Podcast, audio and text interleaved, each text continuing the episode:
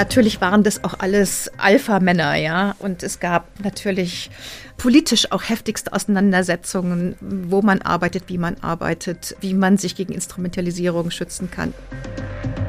Notaufnahme, der Podcast von Ärzte ohne Grenzen. Herzlich willkommen, liebe HörerInnen. Mein Name ist Anna Dushime, ich bin Journalistin und Podcasterin. Und ich bin Christian Katzer, Geschäftsführer von Ärzte ohne Grenzen in Berlin. Ärzte ohne Grenzen oder besser gesagt, die Dachorganisation Médecins Sans Frontières wird dieses Jahr 50 Jahre alt. Das nehmen wir zum Anlass, um in den nächsten zwei Folgen von Notaufnahme einen Blick in die bewegte Geschichte der Organisation zu werfen. Dazu haben wir uns eine Person eingeladen, die darüber ziemlich gut Bescheid weiß, denn bei einem ganzen Stück dieser Geschichte war sie mit dabei. Wir sprechen heute mit Ulrike von Pillar, Gründungspräsidentin und langjährige Geschäftsführerin von Ärzte ohne Grenzen in Deutschland. Herzlich willkommen, liebe Ulrike.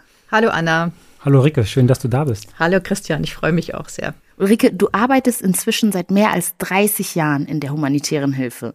Ursprünglich bist du aber eigentlich Mathematikerin. Wie kam es zu diesem Wechsel und wie hast du Ärzte ohne Grenzen kennengelernt?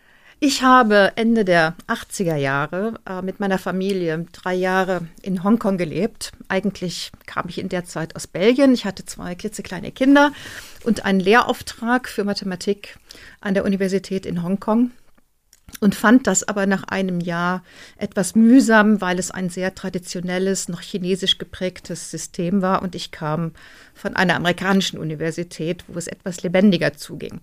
Gleichzeitig war ich sehr neugierig geworden, weil wohlgemerkt, es war Ende der 80er Jahre, also 12, 13 Jahre nach Ende des Vietnamkriegs ähm, sehr viele Flüchtlinge in Hongkong lebten und auch immer noch ankommen, und zwar vietnamesische Boat People die in mehreren Lagern, die verstreut über die, über, das, über die Stadt waren, lebten.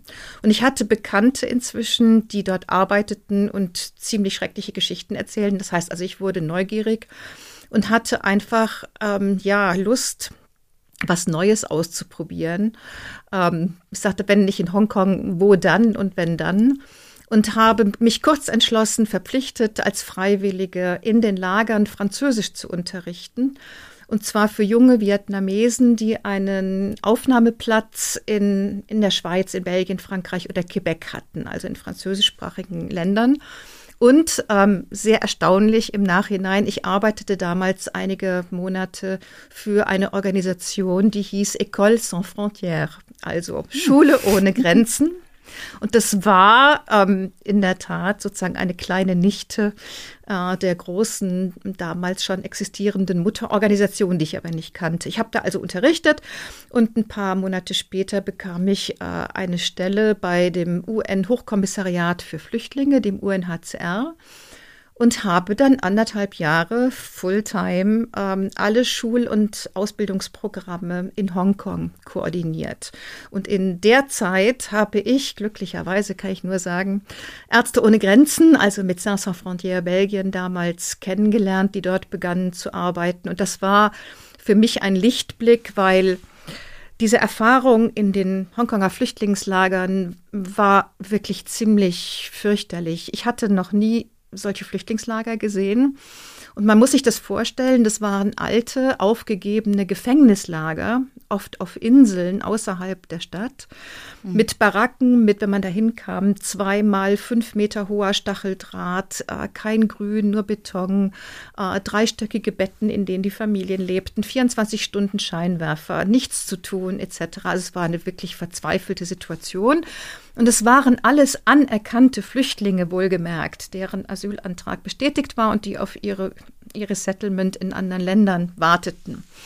Hm. Das war eine sehr einschneidende Erfahrung und ähm, ja, meine Erfahrungen vor allen Dingen auch mit einigen anderen Hilfsorganisationen waren oft eher mühsam und da war Ärzte ohne Grenzen tatsächlich einfach ähm, lebendiger, professioneller, klüger, witziger. Ähm, also das war so ein erster Hinweis darauf, was kommen würde.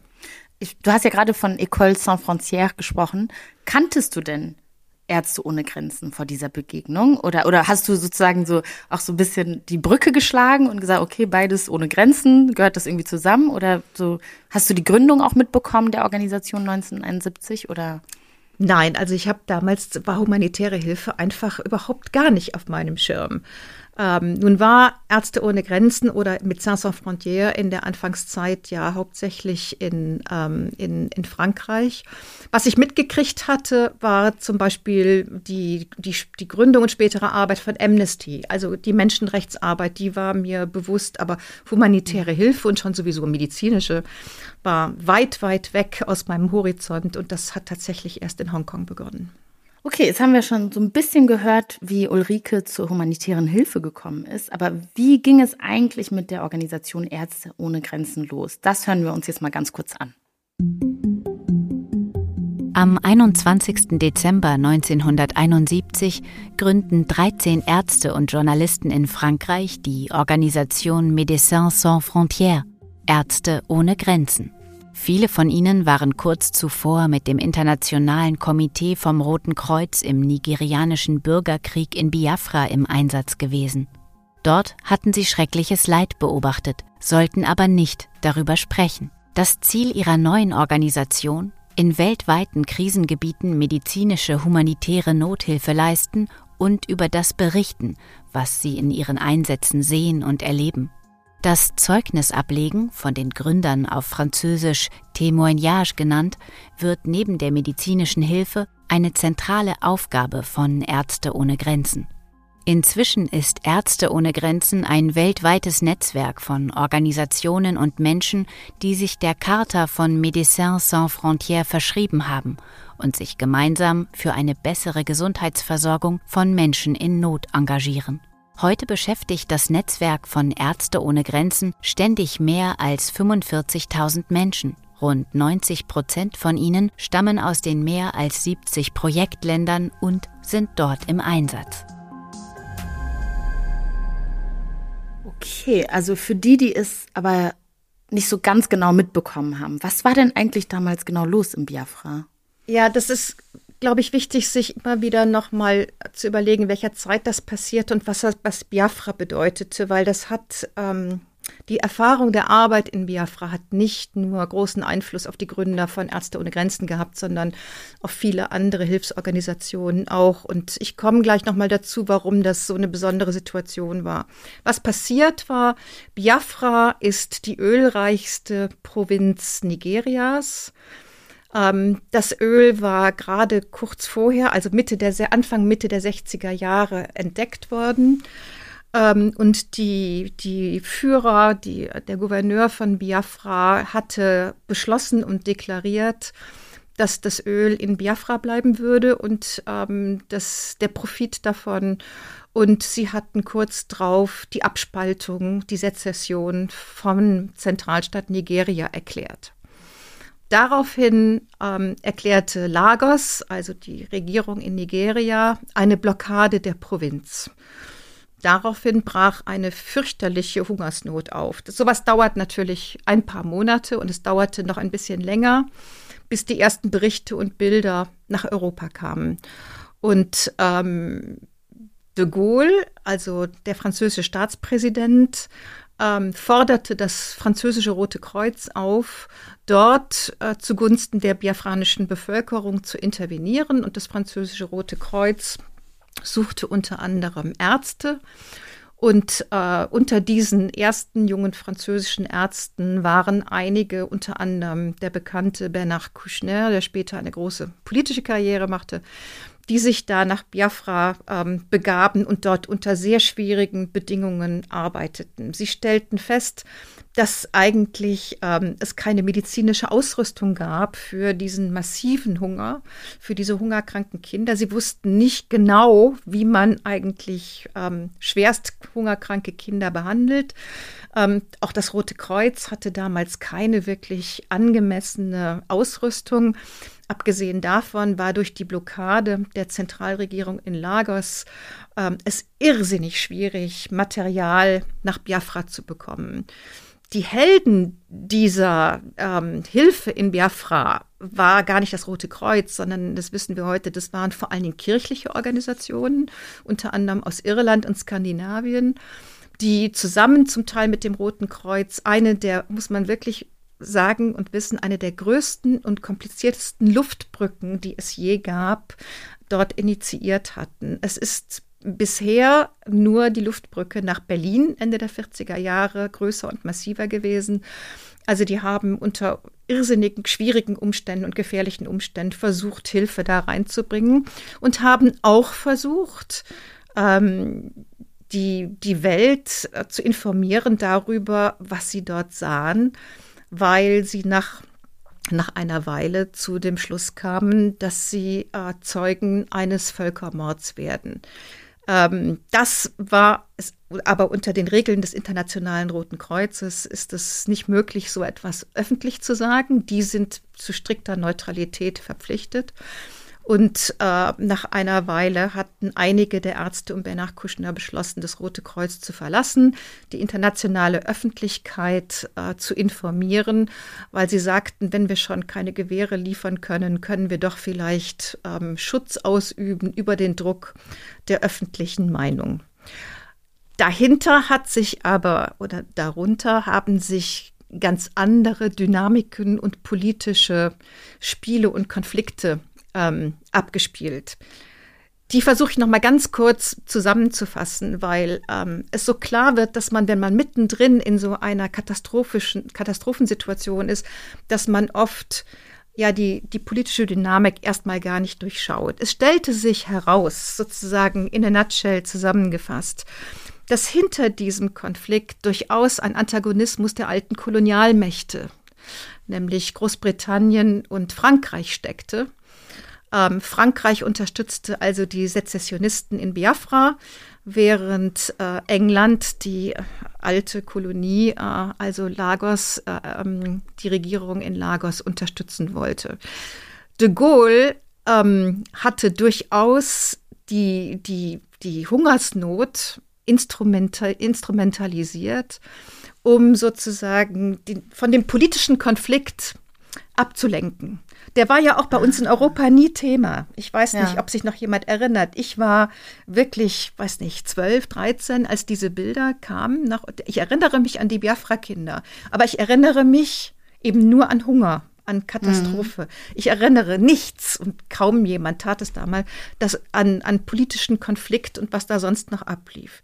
Was sich nämlich herausstellte, de Gaulle also instrumentalisierte diese Hungersnot wollte von der, und zwar äh, unter anderem auch deswegen, ähm, weil er eben Großbritannien ähm, da so ein Stück weit ausstechen wollte. Die, die Dekolonialisierung war ja, hatte gerade erst stattgefunden oder war zum Teil ja noch in Gang in, in Afrika. Der zweite Punkt, der unheimlich wichtig ist, weil der immer wieder vergessen wird, bis heute kann ich nur sagen, ist, dass der Gouverneur von Biafra selber ein unglaublich korrupter, menschenverachtender Krimineller war. Der hat nämlich auch diese Hungersnot instrumentalisiert. Der hat wirklich Hungerlager eingerichtet, um diese hungernden Kinder der internationalen Öffentlichkeit vorzuführen. Er hatte mit de Gaulles Hilfe eine, ähm, ich glaube, Genfer PR-Firma engagiert, die Spezialisten im Political Campaigning waren, also politische Kampagnen aufzusetzen, ähm, die äh, den Journalisten, die eingeladen waren, sozusagen vorgefertigte Texte in die Hand drückte, wenn die ähm, da in Biafra ankamen, um zu filmen. Das heißt, die ganze Geschichte war äh, orchestriert von vorne bis hinten und es stellte sich dann aber erst Jahre später heraus durch genauere Analysen und Forschungen, dass man wirklich von einem Völkermord nicht reden konnte, dass die Regierung in Lagos überhaupt gar nicht die Absicht hatte, die biafranische Bevölkerung auszurotten oder irgendwas. Es war ein Bürgerkrieg und jede Seite hat halt sozusagen ihre Mittel so weit eingesetzt, wie das ging. Aber es zeigt halt nur, dass man sich mitten im Gefecht sehr schnell auch irren kann und vertun kann. Und es ist halt interessant, wenn man sich überlegt, was das für eine Zeit war. Also ich habe schon gesagt, Biafra war der erste ähm, Konflikt in einem postkolonialen Land, der sozusagen in Echtzeit in die europäischen, auf die europäischen Fernsehschirme kam. Gleichzeitig tobte übrigens der Vietnamkrieg, von dem nur in politischen Kategorien gesprochen wurde, während in Biafra nur in sozusagen humanitären Kategorien gesprochen wurde weil die politische Lage verschleiert werden sollte. Es war auch zum ersten Mal ein wirklich großer, groß angelegter Einsatz, wenn man so will, ähm, nord westlicher, nördlicher, Hilf privater Hilfsorganisationen ähm, die sich in einem afrikanischen Land engagierten. Das war durch die Demokratisierung des Flugverkehrs unter anderem möglich geworden. Mhm. Vorher hatte es die Logistik, logistischen Möglichkeiten nicht gegeben. Ach Und so, das, man hätte vorher gar nicht äh, sozusagen eingreifen können, in Anführungszeichen, weil die Logistik dafür gar nicht da war. Das, das, das ist eigentlich erst in der Mitte der 60er Jahre so entstanden. Also plötzlich ja. einfach mal von heute auf morgen in großem Stil in einem afrikanischen Land zu intervenieren und Material und medizinische Hilfe zu bringen, wäre tatsächlich nicht möglich gewesen. Und ehrlich gesagt war die Idee der sozusagen der Ambulanzen, also die medizinische Hilfe zum Patienten zu bringen, statt den Patienten ins Krankenhaus, die war auch in Europa noch relativ neu, auch aus technologischen Gründen. Ja. Also in, in, in, in mehrerer Beziehungen war Biafra wirklich eine sehr besondere ähm, Situation. Es war klar, dass die Sezession überhaupt keine, keine Chance auf Erfolg hatte, auch innerhalb der afrikanischen Länder nicht. Ähm, und das andere, was man, also wa warum, wieso kamen die Ärzte auf die Idee, einen Völkermord anzuprangern? Dazu muss man wiederum verstehen, dass ähm, es nicht nur die Zeit der Dekolonialisierung war äh, und die Zeit post 68, wenn man so will, also Desillusionierung mit politischen Alternativen, wenn man so will. Die 68 war mehr oder weniger gescheitert.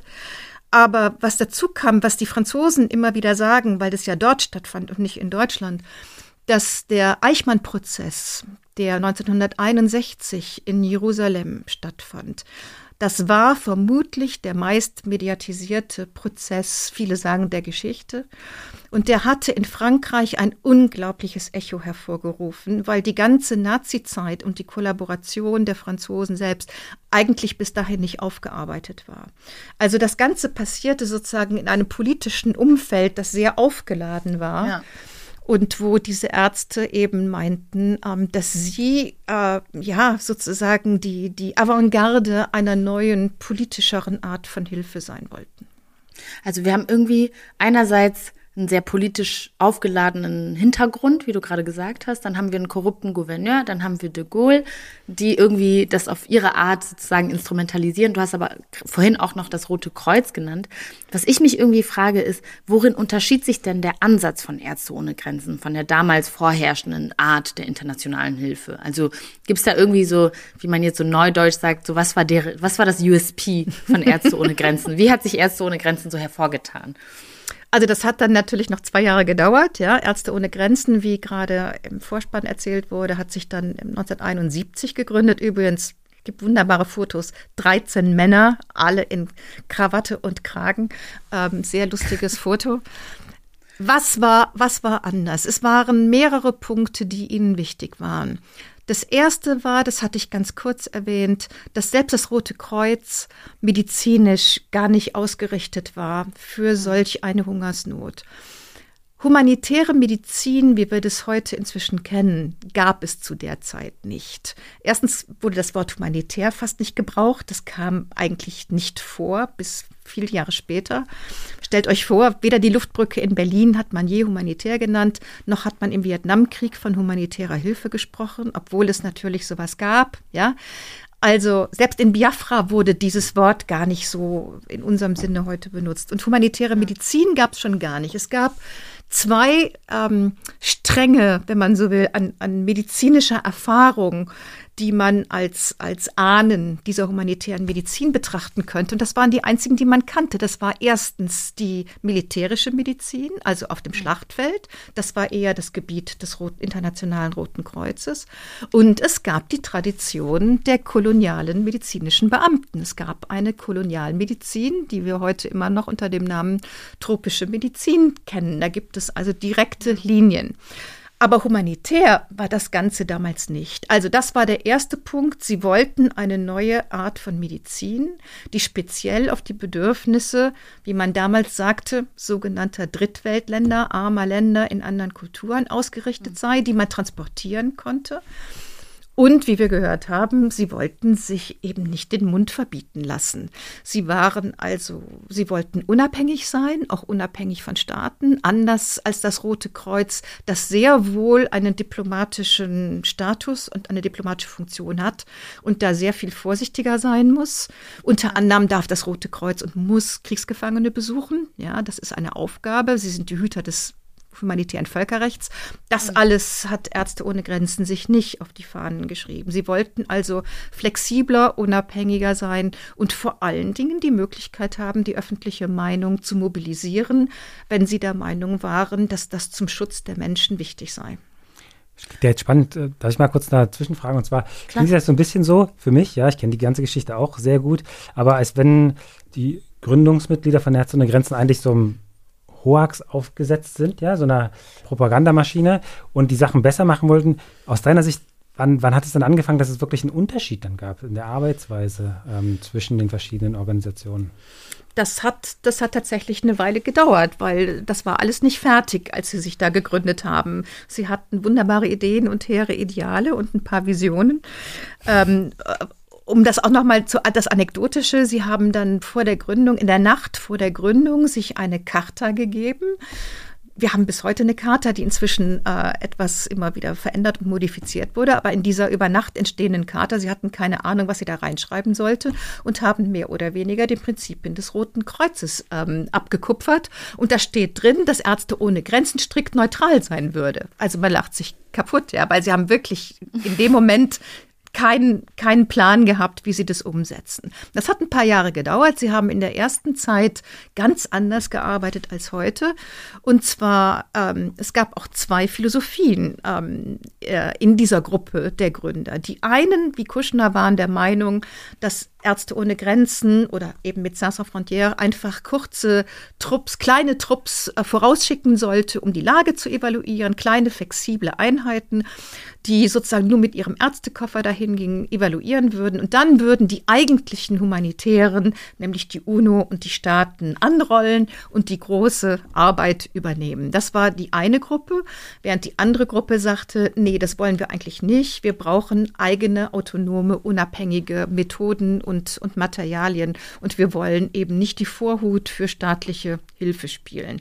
Aber für ein paar Jahre haben die Ärzte ohne Grenzen sozusagen ihre Freiwilligen an andere Organisationen verliehen. Und die haben dann ihre ersten Erfahrungen gesammelt. Und es ist dann eigentlich erst in den kambodschanischen Flüchtlingslagern in Thailand Ende der 70er Jahre hat sich dann da was professionalisiert das führt mich auch so ein bisschen zu der nächsten Frage. Also was du jetzt gerade so beschrieben hast, diese zwei sehr unterschiedlichen Philosophien und wie es sich dann sozusagen professionalisiert hat. Wann hat sich denn gezeigt, okay, wir sind jetzt weniger von dem Ansatz, den äh, Kouchner und andere vertreten haben, eher in Richtung ähm, sozusagen, dass wir sagen, wir wollen eigene unabhängige Materialien haben? Oder war das vielleicht so ein Mischmasch aus beidem? Wie, wie ist das denn dazu gekommen, dass sich sozusagen dann ähm, die, die Charta von Ärzte ohne Grenzen dann auch nochmal, ja, sich dem angenähert hat, was wir heute kennen. Naja, es hat halt wie so oft in der, in der äh, sagen die Kollegen, ja, in der französischen Kultur einen Mordsstreit gegeben. Ja. Ähm, schließlich, und natürlich waren das auch alles äh, Alpha-Männer, ja, also der ersten Güte. Und es gab natürlich ähm, politisch auch heftigste Auseinandersetzungen äh, über, wo man arbeitet, wie man arbeitet, ähm, wie man sich gegen Instrumentalisierung schützen kann. Jedenfalls, der große Streit war anlässlich des sogenannten ähm, Projektes Un bateau pour le Vietnam, also ein Schiff für Vietnam was dann übrigens tatsächlich stattfand und später von Cap Anamur in Deutschland sozusagen ähm, aufgenommen wurde. Ja, das ist die gleiche, die, der gleiche Ursprung. Die Idee war, das war Bernard Kouchner, ähm, es waren nach dem Ende des Vietnamkriegs, dann Ende der 70er Jahre, kamen viele tausend Flüchtlinge in, anfänglich erstmal aus, aus Südvietnam, oft mit sehr wackeligen Booten in den Nachbarländern an. Viele ertranken. Ähm, es kommen einem die heutigen Bilder aus dem Mittelmeer äh, natürlich in den Kopf. Es war ziemlich ähnlich und es gab einige große Schiffe, die aber abgelehnt wurden, zum Beispiel in Malaysia ähm, und in, in anderen Nachbarländern Nachbarländern. Und die Idee war also, ein Schiff zu heuern und in das südchinesische Meer zu fahren, sozusagen vor die Küste Vietnams, ähm, dieses Schiff auszurüsten als eine Art Lazarettschiff und Flüchtlinge aufzufischen und dann in den Nachbarländern ähm, hoffentlich in die Obhut des UNHCR, also der Vereinten Nationen, zu übergeben.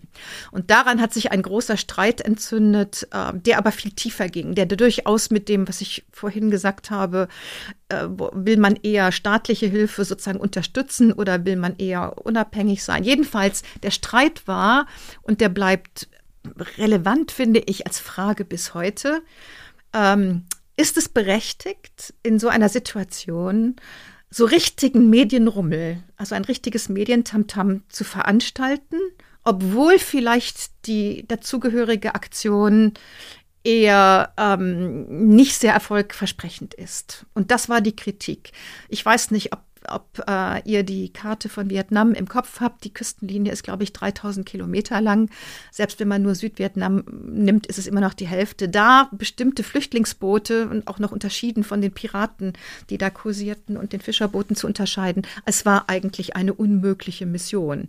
Und da haben eben einige der Mitgründer und der dann dort arbeitenden Ärzte gesagt, das ist einfach humanitär unverantwortlich. Das ist wirklich nur Medientamtam, was wir da machen das ist uns nicht genug und ähm, wir finden das unprofessionell. Und daran hat, hat sich, das war also dann der Punkt, wo Kuschner Türen schlagend gegangen ist. Und die andere Gruppe, die eher eben gegen diese Aktion war, ist geblieben. Und die waren dann auch diejenigen, die sehr viel stärker dafür gearbeitet haben, die medizinische Arbeit zu professionalisieren. Und kurz drauf ähm, hatte Vietnam, äh, war in Kambodscha einge, einmarschiert, hatte das Pol Pot-Regime vertrieben. Trotzdem tauchten zigtausende von äh, ausgemergelten, fürchterlich ähm, leidenden Flüchtlingen in den Lagern an der thailändischen Grenze auf. Und das war ein Rieseneinsatz für, für Médecins Sans Frontières. Und sie haben das große Glück gehabt, einen, wie ich finde, ich habe ihn noch kennengelernt, einen genialen Logistiker oder einen Mann, der sich dann in die Logistik hineingefuchst hat, zu finden, der sowas ähnliches in in Afrika schon gemacht hatte.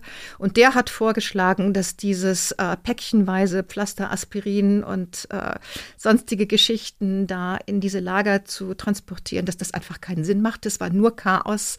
Die Medikamente waren zum Teil abgelaufen. Es gab keine Sterilisationsgeschichte etc. Also er hat dann systematisch eine Logistik aufgebaut, die unter anderem darin besteht, dass wir bis heute Kataloge haben mit dem Material, was wir brauchen. Und sozusagen jedes Projekt, jeder, jeder Teil, jedes Teil eines Projektes kann sich dann sozusagen seine Geschichten zusammensuchen. Das war das eine. Das zweite war, dass wir medizinische Leitlinien entwickelt haben, ganz einfache, ähm, die man jetzt in, in die Projekte mitnehmen konnte die sozusagen die wichtigsten Truppenkrankheiten und die Symptome und das, was man machen konnte mit dem Material, was Ärzte ohne Grenzen zur Verfügung stellen konnte, die man dann behandeln konnte. Und das dritte wichtige Element, und das, da haben uns viele lange beneidet, ich weiß, dass selbst das Deutsche Rote Kreuz, haben sie mir gestanden, vor ein paar Jahren Spione nach Belgien geschickt hat zu MSF, um herauszukriegen, wie wir unsere Kits planen. Und die Kits, das sind ähm, vorgepackte Einheiten,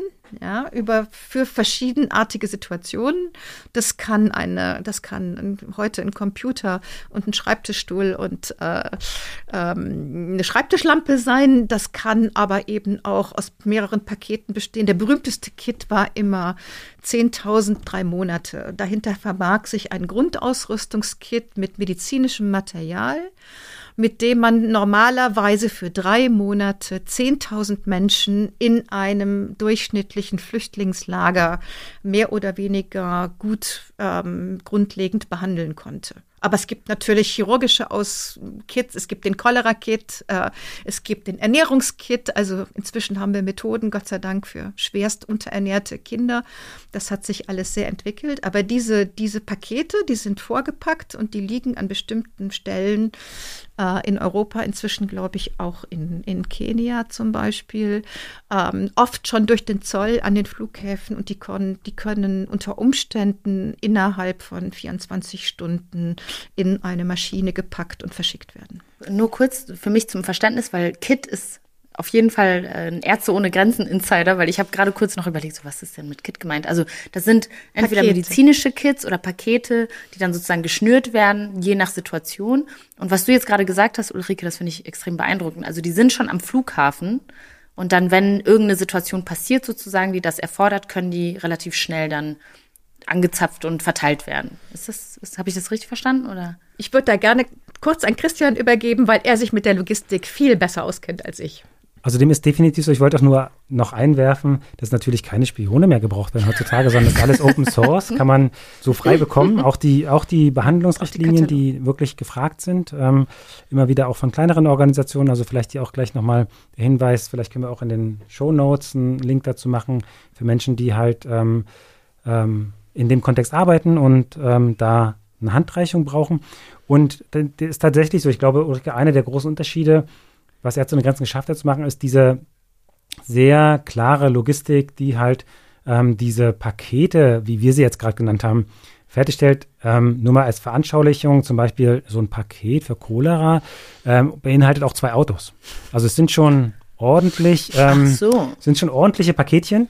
Ähm, und ja, die sind, also gerade die Sachen, die immer wieder gebraucht werden, das, was Ulrike ansprach, diese ähm, äh, Standardbehandlung für 10.000 Menschen, die, die stehen dann sozusagen in einem hinter dem Zoll abgefertigten Bereich von Flughäfen, Häfen oder einfach von Lagerhäusern manchmal auch. Und die können aber, dadurch, dass sie in Europa schon abgefertigt sind, sehr schnell ähm, in die Spur geschickt werden, wie es zum Beispiel jetzt gerade ähm, zum aktuellen Fall in Haiti passiert Haiti, ist. Genau. Ach krass, okay, ich habe mir einen etwas größeren Verbandskasten vorgestellt. Ich habe nicht damit gerechnet, dass da zwei Autos drin sind. Okay, aber es macht natürlich irgendwie Sinn. Genau, nicht immer, aber, aber kann durchaus bei, also beim ja. Polara ist das so und bei, also ich glaube, äh, dass ähm, 10.000 Menschen drei Monate Pakete sind, ich glaube, es sind ungefähr 200 Kilo oder sowas. Also ich müsste jetzt Ich meine, das war ein Kubikmeter ja, genau, oder so, so, irgendwas. Ne? Das ist schon kleiner. Auf alle Fälle handlicher, ähm, ähm, aber auch noch weit davon entfernt, was uns äh, die netten Paketbotinnen ähm, vor die Tür stellen. Und in den Katalogen stehen eben die Abmessungen der einzelnen Kits, also der großen ja. Pakete und deren Gewicht, äh, sodass also auch ähm, einigermaßen vernünftig Flugzeugladungen geplant werden können. Ulrike, wir haben ja schon oft darüber gesprochen, aber du hattest gerade noch mal diese ganze historische ähm, Zusammenhänge erklärt. Warum ist denn aus deiner Sicht dann so ein Netzwerk entstanden von Ärzten Warum hat sich das dann, dann so aufgeteilt in verschiedene, was Sektionen, verschiedene Länder, äh, Mitgliedschaften? Wie kam es denn dazu aus deiner Sicht? Ich glaube, das war einfach der Erfolg dieser, dieser unglaublich ähm, tollen Idee äh, seit Ende der 70er Jahre. Also ich kenne persönlich einen Holländer und mehrere Belgier, weil ich lange in Belgien gearbeitet habe, die als Ärzte so begeistert waren von diesen ersten Berichten über Ärzte ohne Grenzen. Man muss dazu sagen, es war nicht nur Kambodscha, Thailand, sondern zum Beispiel war Sans Sans Frontières sehr aktiv ähm, im Libanon ähm, im Bürgerkrieg Mitte der 70er Jahre. Das wurde sehr auch in den Medien ähm, be, be, begrüßt und, und behandelt. Und dann seit 1980 waren sie auf einer großen geheimen Mission ähm, im, in Afghanistan. Das hat alles zu einem, also und gerade unter den französischsprachigen Medizinern war MSF mit Sans Frontières dann sehr schnell sehr berühmt. Und diese Ärzte haben mit den Franzosen gearbeitet und haben sehr schnell gesagt, und das passiert bis heute nach wie vor, wir wollen unser eigenes mit Sans Frontières. So hat sich also dann ähm, relativ schnell Holland Holland, ähm, Belgien, die Schweiz, ähm, Luxemburg und äh, zwei Jahre später dann noch Spanien, sodass also ähm, an zehn Jahre nach Gründung der französischen Sektion gab es diese sechs Alten, wie man, wie man heute sagen könnte. Und das geht bis heute weiter, ja. Also ob das jetzt die brasilianischen Ärzte sind, ihr eigenes mit Sans Frontières haben wollen, oder die kenianischen oder die liberianischen. Es sprießt überall auf der Welt und ich finde das ganz toll. Also mir erschließt sich so ein bisschen, warum es gerade in der Arbeit, die halt erst ohne Grenzen macht, warum es vielleicht so eine dezentrale Organisation braucht, wahrscheinlich schnellere Lösungen oder so oder irgendwie kürzere Wege manchmal. Aber ist das nicht auch unheimlich? Mir fehlt das richtige Wort stressig, unübersichtlich, all diese verschiedenen Sektionen sozusagen in Einklang zu bringen. Gibt es eine, eine Charta, die über den, den Ländersektionen liegt? Wie kann ich mir das so vorstellen? Man kann es sich eigentlich nicht vorstellen. Ich habe, okay. zehn Jahre, 15 Jahre mit einer amerikanischen Soziologin gearbeitet, Renée Fox, die auch mehrere Bücher über Ärzte ohne Grenzen geschrieben hat und die das versucht hat zu verstehen, wie das funktioniert. Und sie hat mir nach 15 Jahren kurz vor ihrem Tod gesagt, Ulrike, ich gebe auf, ich habe es immer noch nicht verstanden. ähm, es ist es ist halt, es ist wie ein pflanzliches Gewächs, würde ich sagen. Es ist wie ein Pilznetzwerk fast. Ähm, das ist nicht geplant gewesen. Kein Mensch hätte es je so geplant, weil du hast völlig recht. Es ist super stressig. Ja? ja. Und äh, ich kann nur sagen, ich habe äh, lange in Brüssel gelebt und was da auf europäischer Ebene politisch abläuft, das haben wir bei MSF auch. Wir haben immer Stress mit den Griechen gehabt, äh, die eines Tages rausflogen für ein paar Jahre. Alle beklagen sich über die Streitlust der Franzosen. Die Franzosen beklagen sich darüber, dass die Holländer nur in Management-Terms denken und keinen Idealismus mehr haben. Also die Klischees ähm, feiern auch bei uns fröhliche Urständ. Aber sozusagen zurück zum Ernsten. Ähm, es hat fürchterliche Streitigkeiten gegeben, auch politische. Wir kommen gleich äh, noch zu, zu Ruanda zum Beispiel. Äh, eines Tages haben die Franzosen gefordert, dass Holland äh, das Movement verlassen muss, weil die Holländer haben irgendwann holländische Blue Helmets, also Soldaten in MSF-T-Shirts gesteckt. Das war ein Kapitalverbrechen, ja. Und dann hat es wirklich zwei Jahre gedauert, bis, als, bis sich alle wieder zusammengerauft hatten und dann mit Hilfe unter anderem auch äh, der kleinen Sektion der Jungen wie Deutschland äh, ist dann langsam ein internationales Netzwerk draus geworden, die sich bis heute nicht in allem einig sind, die sich aber in einigen Grundzügen, denke ich, auf jeden Fall einig sind. Und das wird in der Charta ausgesprochen.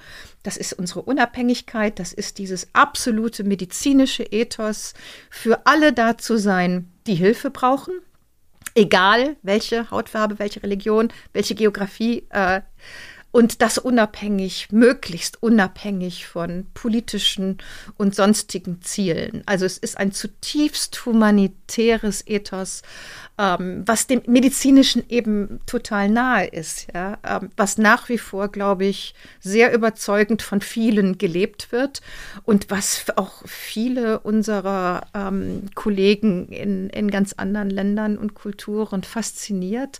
In erster Linie natürlich oft Mediziner. Und ähm, es gibt Regeln im internationalen Netzwerk. Aber es passiert immer wieder, dass die eine Gruppe etwas sagt, wo die andere aufschreit. Also ich muss ganz ehrlich sagen, ich stelle mir das so ein bisschen vor wie eine sehr große WG. Da einigt man sich auch irgendwie auf so Grundsachen, aber ähm, in, in, so in so einzelnen, Anspr also in einzelnen Absprachen sozusagen kann es manchmal so ein bisschen knirschen.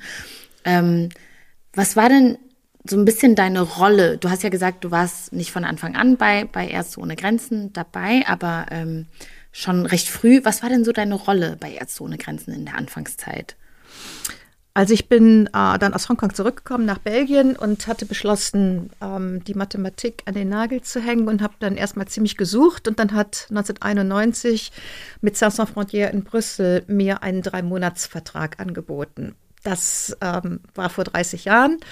Ähm, so bleibt man dann hängen. Äh, ich habe ganz am Anfang das wirklich irrsinnige Glück gehabt, dass die mich nach Osteuropa geschickt haben. Das war also Anfang der 90er Jahre. Ähm, es war das nach dem Ende des Kalten Krieges, die Mauer war gefallen, Osteuropa öffnete sich und es war die große Frage ähm, in dem Winter 91, ob große Flüchtlingsströme in Westeuropa zu erwarten seien, vorwiegend aus Russland. Und dann habe ich, ähm, ja, dann bin ich in, äh, in Warschau, in Moskau, ähm, in Rumänien, in Ungarn und in Prag gewesen und habe dort versucht zu eruieren, erstmal wie sozusagen die Kapazitäten der Flüchtlingsaufnahme seien. Und dann haben wir auch kleine Projekte dort gemacht. Ich habe dann als erstes, das aber nur mit einem Satz, weil das so vergessen ist. Ich habe dann tatsächlich ein Programm aufgelegt, wo Ärzte ohne Grenzen Belgien für mehrere Jahre ähm, osteuropäische NGOs, die sich sozusagen aus dem Dissidenten, aus der Dissidentenexistenz hocharbeiteten, unterstützt hat. Das fand ich ganz toll. Das hätten wir mal weitermachen sollen. Es würde uns heute sehr nützlich sein. Und dann habe ich mich aber mehrere Jahre hauptsächlich um die Gründung und Unterstützung neuer Büros gekümmert. Ich war verantwortlich unter anderem für Italien, Dänemark, ganz Skandinavien und Hongkong, was mich natürlich besonders interessierte.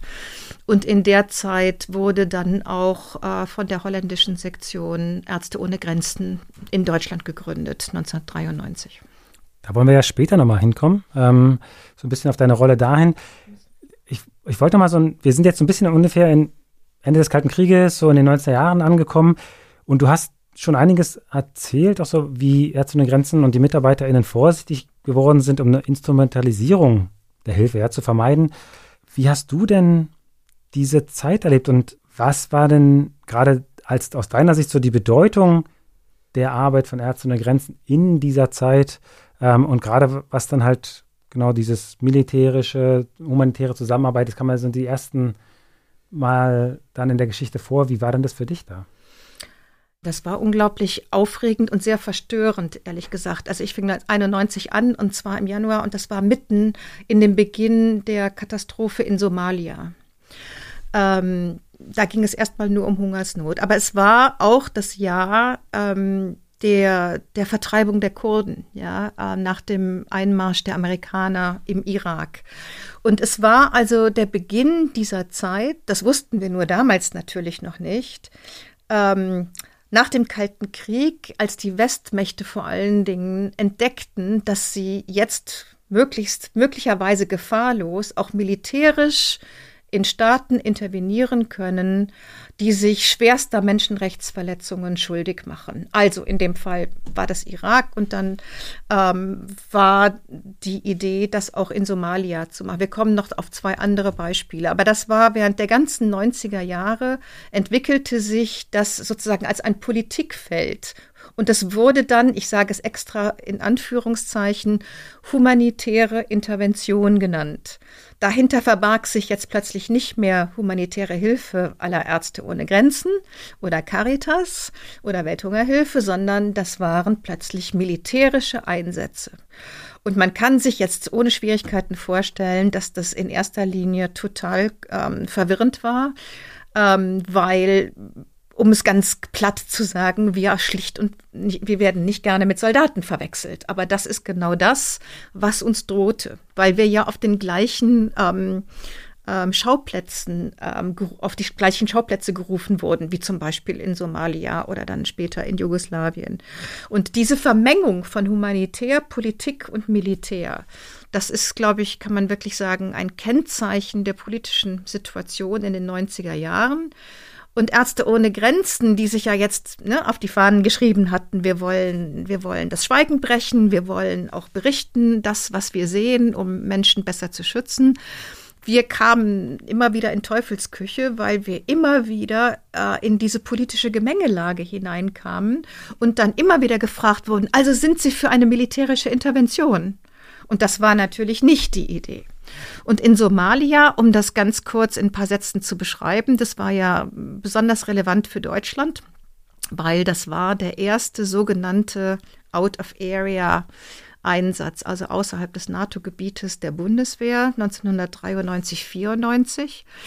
Und das war, das wurde ja wirklich es war eine Hungersnot. Ähm, es gab durchaus, ähm, sagen wir, Konfliktsituationen zwischen den verschiedenen Regionen und, und, und Stämmen in, in Somalia, der Bevölkerungsgruppen.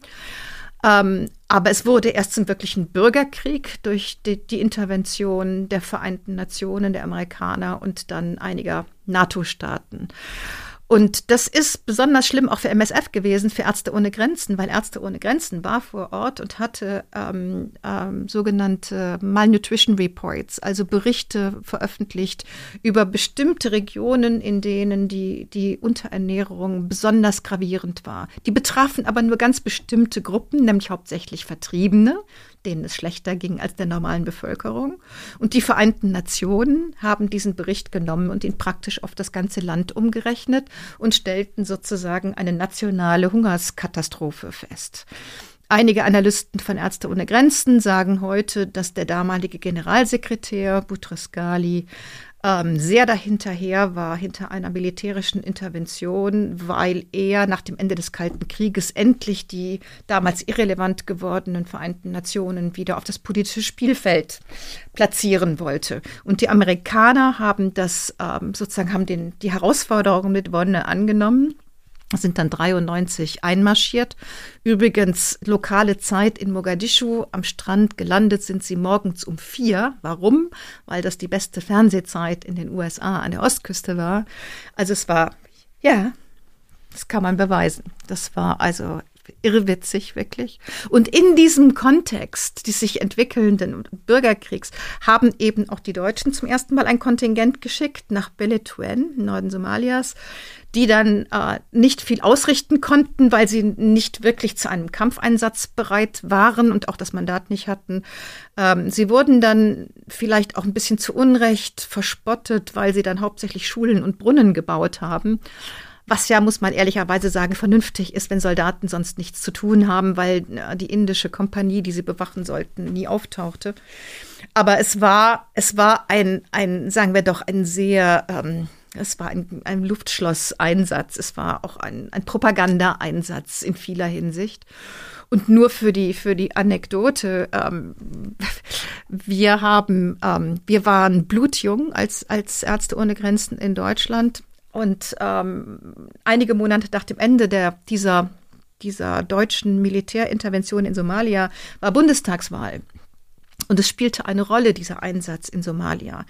Und wir waren, ich als Präsidentin, äh, aber wirklich ne, total unerfahren und, und wir waren eingeladen in eine Prä-Bundestagswahl-Talkshow.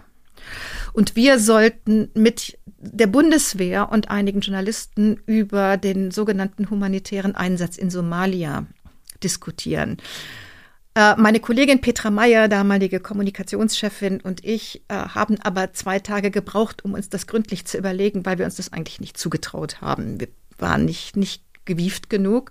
Und daraufhin haben sie jemand anderen genommen, nämlich Rupert Neudeck von Kap Anamur, der da sehr viel erfahrener war. Aber wir haben uns das angeguckt und es hat sich tatsächlich einer der, der Kommandierenden dieses deutschen, äh, ähm, dieser deutschen Kompanie in Somalia ins deutsche Fernsehen gestellt und hat wörtlich gesagt, die Bundeswehr ist die größte humanitäre Organisation in Deutschland. Und das, glaube ich, beschreibt ganz gut, in welchem Kontext wir uns da bewegen mussten ja, weil es war ja dann nicht nur Irak und Somalia, gleichzeitig ähm, begann der Krieg äh, im ehemaligen Jugoslawien. Und auch da passierte wieder das Gleiche, dass immer wieder militärisch interveniert wurde. Es wurde humanitär genannt.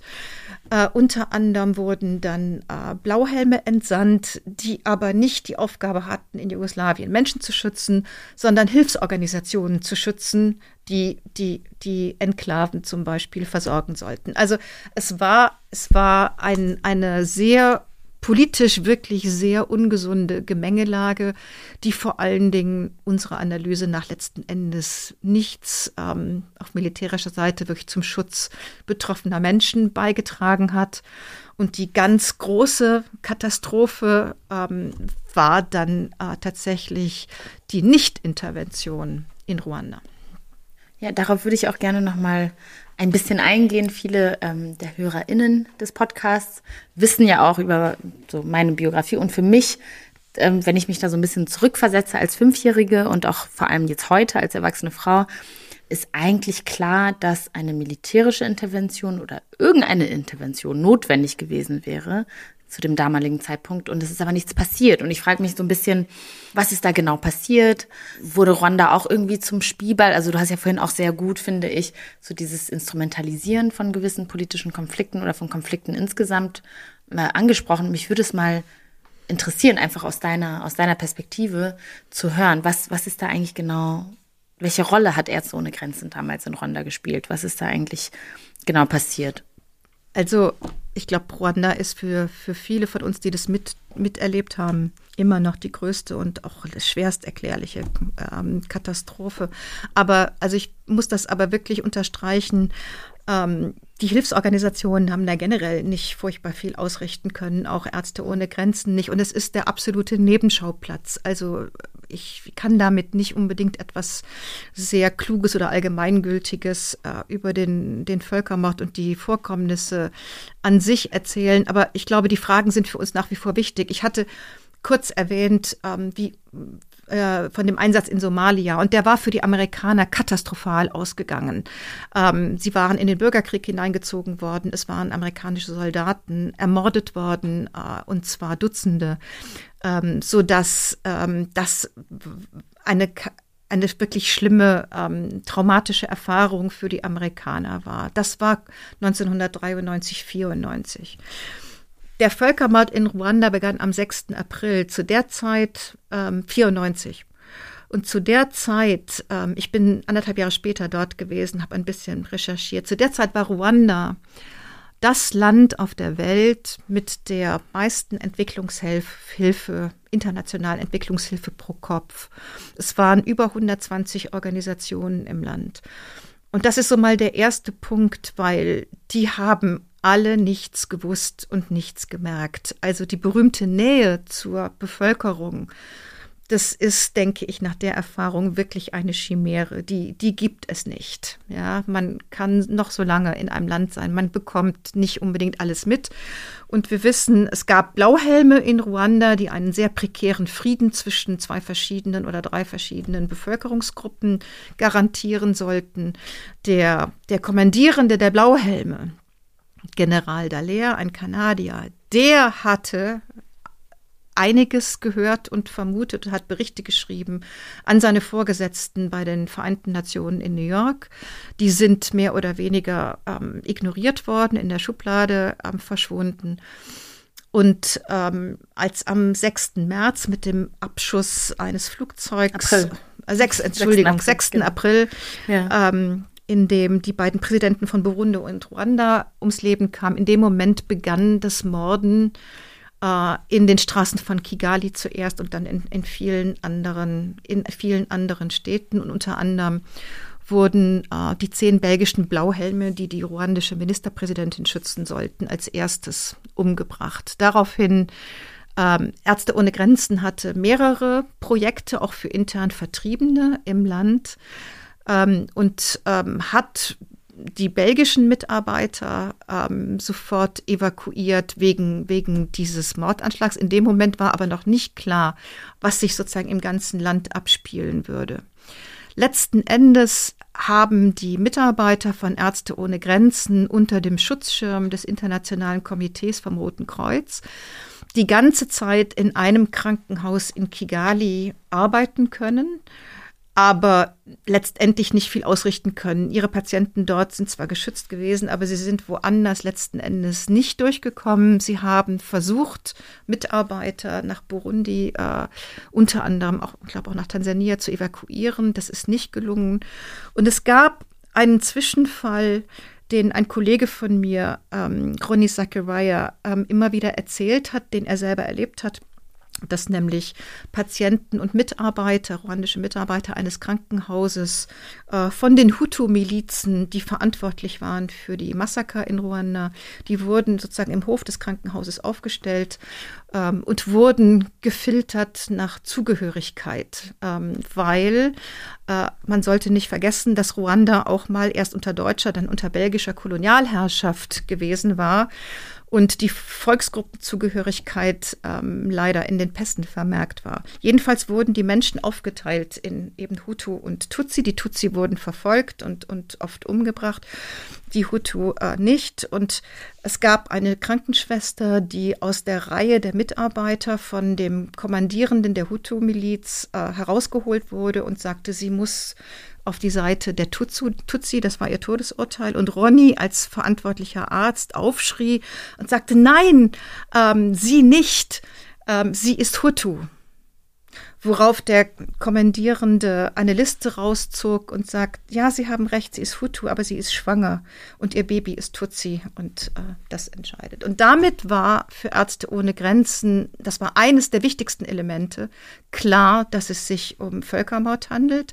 Das war im Mai 94 und sie haben, sind dann an die Öffentlichkeit gegangen, ähm, sind nicht furchtbar durchgedrungen, ähm, weil auch andere das eher negieren wollten, ähm, insbesondere die UN, da komme ich gleich noch drauf, und haben aus diesem Grunde dann sowohl Ende Mai wie Anfang Juni in Pressekonferenzen gemeinsam, alle gemeinsam nach einer Militärintervention verlangt. Genau aus dem Grund, den du genannt hast, Anna dass es unvorstellbar war, ähm, mit humanitärer Hilfe oder mit äh, ohne militärische Hilfe dort irgendetwas auszurichten dann durchzukommen. Ich habe gerade versucht, so ein bisschen mich zu erinnern, was so meine früheste Erinnerung, das habe ich, glaube ich, schon mal in irgendeiner Folge gesagt. So, ich habe äh, immer Ärzte ohne Grenzen oder das Logo immer sehr präsent wahrgenommen, aber ich glaube, das war so im Post, ähm, Genozid, in der Postgenozidzeit in Kigali, aber eben halt auch zum Beispiel ähm, die UN oder so oder eben andere, andere Organisationen. Aber was du vorhin gesagt hast, ähm, man bekommt nichts mit, das ist auch tatsächlich so mein, mein einer meiner wenigen Pain Points mit, mit NGOs. Ähm, ich habe das Gefühl, egal wie gut die, die Vorsätze oftmals sind, dieses sich isolieren und in diesen Compounds leben und, äh, und nur untereinander unter den Mitarbeitenden sein und bleiben. Ne? Nicht, dass es für alle Organisationen gilt. Das führt natürlich auch oft dazu, dass man vieles nicht mitbekommt. Weil ich würde auf jeden Fall mutmaßen als Fünfjähriger, aber auch andere, die, die älter waren, ähm, im April 94 und auch in der Zeit davor, es war fühlbar. Also ich habe es als Kind gefühlt in der Luft. Mhm. Also ich habe gemerkt, dass ich, ich habe bin zur Grundschule gegangen. Das war, das waren vielleicht fünf Minuten Laufweg von von von mir zu Hause und ich war schon immer eine sehr langsame Läuferin. Also wahrscheinlich für normale Menschen so zwei Minuten oder so. Aber ich habe selbst auf diesem Weg gemerkt, dass, dass da was war, was anders war. Also ich finde es ganz, ganz schwierig, mir vorzustellen, dass man es nicht mitbekommt, weil die Stimmung in, in Rwanda vor dem Genozid schon so aufgeladen war, dass man es eigentlich gefühlt hat, dass da gerade mhm. was passiert. Ich kann das, das wollte ich noch nur kurz dazu ja, ergänzen. Das kann ich verstehen, Anna. Ich glaube nur, dass das da auch noch zwei verschiedene Dimensionen sind. Also, dass es Spannungen in der Stadt gab oder auch im Land. Das haben auch ja. alle bestätigt. Was aber zum Beispiel Romeo Dallaire, der General der, der Kommandierte mhm. der Blauhelme, wusste, das wussten die NGOs nicht, dass es nämlich Waffensammlungen gab und ja. sogenannte Cachets, dass die Milizen, die Hutu-Milizen trainierten und ausgerüstet wurden, unter anderem von Frankreich. Ja? ja. Also, diese Informationen Informationen hatten die NGOs nicht. Was ich besonders bitter finde, mhm. dass wir heute, und zwar wirklich erst seit ein paar Monaten, soweit ich das beurteilen kann, wissen, dass unsere Botschaften und die UN eben Bescheid wussten. Das Auswärtige Amt hat gerade seine Archive zum großen Teil für diese Zeit geöffnet. Und ich habe ähm, einen Artikel einer Forscherin gelesen, die ich kenne, die sich seit langem damit beschäftigt. Die wussten sehr viel mehr. Die waren sehr viel besser gebrieft, auch von dem Kommandierenden der Blauhelme. Aber das ging so weit, dass Romeo Dallaire zum Beispiel von einer Möglichkeit oder während, während des Mordens dann, der ist, der ist ja, seine Truppen wurden reduziert von 3000 auf ungefähr 300. Äh, die wurden abgezogen statt verstärkt. Und er sprach von Völkermord in Dokumenten, die bei der UN, bei den Vereinten Nationen gelandet sind. Und dort wurde das Wort sozusagen eliminiert. Und stattdessen Stattdessen fing man an, von humanitärer Krise zu sprechen. Das geht bis heute manchmal, dass man davon spricht, die Vorkommnisse in Ruanda, die humanitäre Krise in Ruanda. Und das ist solch eine blasphemische äh, Bezeichnung, ja. Aber das zeigt, keiner wollte intervenieren, ja. Ja, dass man sich an, an, an so Semantics aufhängt und äh, darüber nachdenkt, ob und ab wann man sozusagen etwas als, ähm, als genau das benennt, finde ich so schwierig. Aber ist es denn jetzt zum Beispiel sichergestellt für jetzt und auch nachfolgende Konflikte, dass der Informationsfluss zwischen der UN oder zwischen Entitäten, die das scheinbar schon sehr mit sehr viel mehr Vorlauf wissen, ist dieser Informationsfluss zwischen diesen Entitäten und NGOs oder dann in dem in dem Fall Ärzte ohne Grenzen jetzt anders oder sichergestellt? Also ich glaube schon, dass sich einiges verbessert hat. Ähm, es hat auch ähm, große Mehr-Culpa-Aktionen gegeben, also sowohl vom amerikanischen Präsidenten Clinton ähm, wie dann von Kofi Annan, ähm, der für die für die für das Peacekeeping verantwortlich war. Ob das im Einzelfall dann wirklich so funktioniert, ähm, dass es zu einer rechtzeitigen, ähm, Intervention, effektiven Intervention käme, das traue ich mir nicht zu sagen, weil ich tatsächlich, äh, siehe Ruanda, einfach nur sehen kann, dass das politische Umfeld und der Kontext und die, die allgemeine Weltlage immer auch eine Rolle spielen. Und es ist auch ehrlich gesagt relativ selten, dass man mitten im Geschehen, ja, der Völkermord dauerte von Anfang April bis zum 10. Juni, glaube ich, dass man in diesen drei Monaten mittendrin eindeutig wissen konnte, es handelte sich um Völkermord. Aber ich meine, es reicht ja. Massenmassaker, ja, Massaker müsste man auch intervenieren. Ja. Es ist nur vielleicht noch mal eine schlimmere Kategorie. Eine andere Frage hatte ich doch noch mal, Ulrike, und zwar hat die, also Ruanda und all, alles, was darum passiert, auch zu großen Spannungen innerhalb von Ärzte ohne Grenzen geführt. Kannst du uns da vielleicht noch was zu sagen und, und wie diese Spannung dann, wie man damit umgegangen ist und ähm, was, was dann der Weg nach vorne war? Also es waren sich alle einig, dass man diesen, ähm, diesen Ruf nach Militärintervention gemeinsam gemeinsam macht. Was dann schwierig wurde, war zum Teil die Zeit danach. Also ähm, es ist dann der Völkermord ja nicht von internationalen Kräften beendet worden, sondern von äh, den von der ruandischen Armee, die heute noch, also Paul Kagame, der heute noch ähm, Präsident ist. Ähm, daraufhin flohen an die zwei Millionen Menschen äh, in die Nachbarländer und ähm, in diesen Lagern ähm, gab es dann sehr viel Hilfe, die es während des Völkermordes nicht gegeben hatte. Und in den Lagern stellte sich sehr schnell heraus, dass ein Teil der für den Völkermord verantwortlichen, Milizen dort herrschte und massivst die internationale humanitäre Hilfe missbrauchte, abzwagte, zum Teil wieder in Waffen umsetzte etc. Und da hat MSF, Ärzte ohne Grenzen, alle gemeinsam das analysiert. Wir sind bis zum Sicherheitsrat gegangen, äh, weil das eine unhaltbare Situation Situation war. Und wir haben schließlich dann ähm, 1996 alle zusammen beschlossen, dass wir die Programme in diesen Lagern abbrechen und die Lager verlassen. Aber dieser Prozess war in der Tat extrem schwierig und es gab sehr unterschiedliche Auffassungen. Weil man muss sich vorstellen, Ärzte verlassen ihre Patienten nun mal nicht so ohne weiteres. Also ein Programm so abzubrechen, ähm, es hatte Cholera, ähm, die Cholera war ausgebrochen. Es hatte 60.000 Todesfälle gegeben. Ärzte ohne Grenzen hat gearbeitet rund um die Uhr wie die Blöden.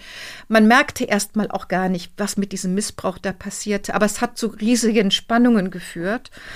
Ähm, und ähm, das hat dann zu äh, zwei großen Konferenzen geführt, wo sich alle wieder einigermaßen einigen konnten darauf, dass bestimmte Dinge nicht gemacht werden. Zum Beispiel steckt man keine Soldaten, auch wenn sie noch so liebe holländische Blauhelme sind, in MSF-T-Shirts. Geht einfach nicht.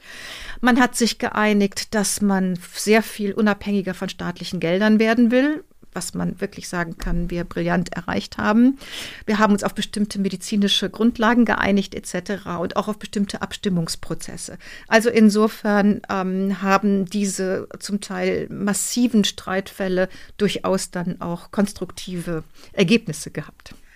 Ulrike, bei den ganzen internationalen Auseinandersetzungen, sage ich jetzt mal, wie kann ich mir denn da die Rolle von Ärzte ohne Grenzen Deutschland vorstellen? Also Ärzte ohne Grenzen in Deutschland, gegründet 1993, begann klitze, klitze, klitze klein.